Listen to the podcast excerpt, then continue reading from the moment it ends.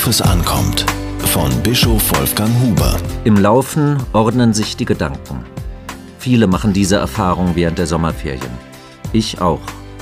Eine wachsende Zahl von Menschen wählt dafür eine besondere Form. Sie entdecken das Pilgern wieder. Natürlich ganz anders als in der Zeit des Mittelalters, als das Pilgern auch in unserer Region eine große Rolle spielte. Und doch knüpft man in veränderter Form an diese Tradition an. In Frankfurt an der Oder wurde vor kurzem der Ostbrandenburger Jakobsweg eingeweiht. Er ist Teil eines Weges, den die Menschen bereits im Mittelalter wählten, um ins spanische Santiago de Compostela zu pilgern. Das Grab des heiligen Jakobus ist das Ziel. Der Jakobsweg übt auch heute eine große Anziehung aus. Man macht sich auf den Weg, um Gott, die Mitmenschen und sich selbst neu zu erleben. Wer pilgert, bricht aus dem Alltag auf. Mit Körper, Geist und Seele kehrt er an fremden Orten ein. Er entdeckt Neues. In einem Psalm der Bibel heißt es, Nähme ich Flügel der Morgenröte und bliebe am äußersten Meer, so würde auch dort deine Hand mich führen und deine Rechte mich halten.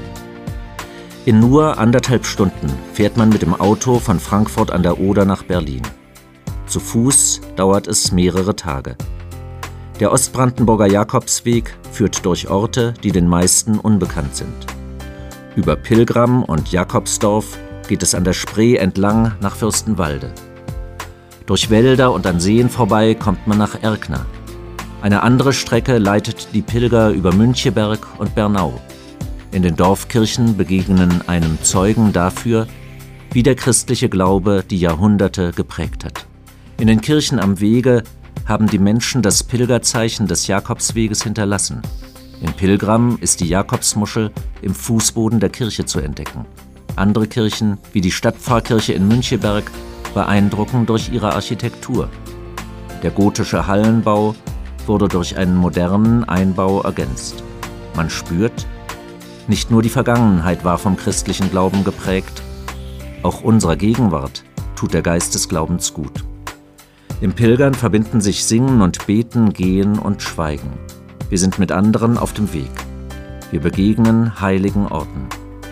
Das Geschenk des eigenen Lebens und Glaubens wird uns bewusst. In der Regel fahren wir gedankenlos irgendwo hin. Es tut gut, den Boden unter den Füßen zu spüren und den offenen Himmel zu sehen. Diese Kolumne erschien in der Berliner Tageszeitung BZ.